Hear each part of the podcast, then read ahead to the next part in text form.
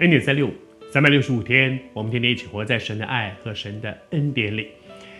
当耶稣对门徒说他要为我们受死，钉在十字架上受害，然后被埋葬、复活、升天，将来还要再来。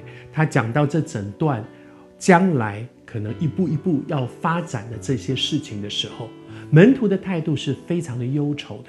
门徒很担心，很忧愁。他为什么会忧愁？昨天和你分享，常常整件事情的发展跟我们原来的期待是不一样的。其实我们今天会不会也碰到同样的情况？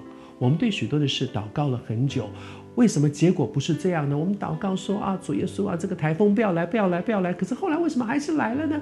我们祷告了好久，就说，哎呀，我们的老牧师身体他这么重要，他一定要他一定要健康起来，健康起来。后来主把他接走了。为什么事情的发展跟我们想的不一样？但是我们可不可以有一个对神的信心？他才是主，他在掌权，他的带领不会错。而当门徒门徒听到整件事情的发展跟他们期待不一样的时候，后来门徒的一个反应，我觉得很有意思啊。他说：“门徒不明白耶稣说的，不懂。”他他怎么会被抓？他还要钉十字架？他又没有做什么坏事？他做了这么多好事，他使很多人瞎子能够能够看见，瘸腿能够行走，大麻风了得医治，甚至有死人复活。他帮助了这么多的人，怎怎么会被钉十字架？钉十字架在当时是一个最羞辱的刑罚，最糟糕的那个罪大恶极的人才会被钉十字架。耶稣怎么会这样？到底发生会发生什么事？而在这个过程当中，他们不明白耶稣为什么会这样说，我也不知道为什么事情真的会照他所说的这样去发展吗？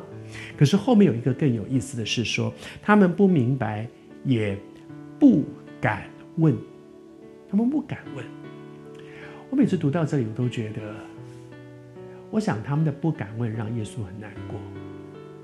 如果我带了一些，我带一个团队，我很爱他们，我很付很多的带在他们身上，我什么都教他，然后他们做的很多事情我都力挺他们。我觉得我我跟他们之间有一个很亲近的关系，但是他们碰到一些问题的时候不敢问我，我心里会很难过说，我们的关系原来是这么疏离呀，原来我们的关系只是这样吗？我求主持人恩待我。我跟我的两个孩子，我有两个孩子，我跟他们非常非常的亲，那我很爱他们，他们也很爱爸爸，他们也知道爸爸非常爱他。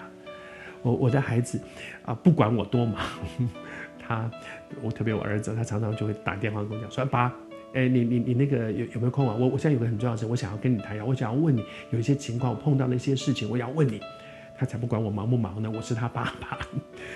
我的女儿，他他说：“爸，我跟你讲，我我我今天想跟你聊，我碰到一个事情。我很忙的时候，当他们这样跑来找我，我一点都不会觉得我被冒犯。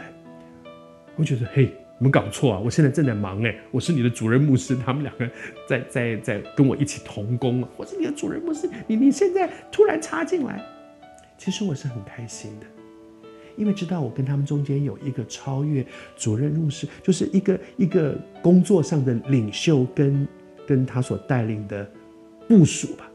我们不是不只是领袖跟部署的关系，我们是爸爸跟我所爱的孩子的关系。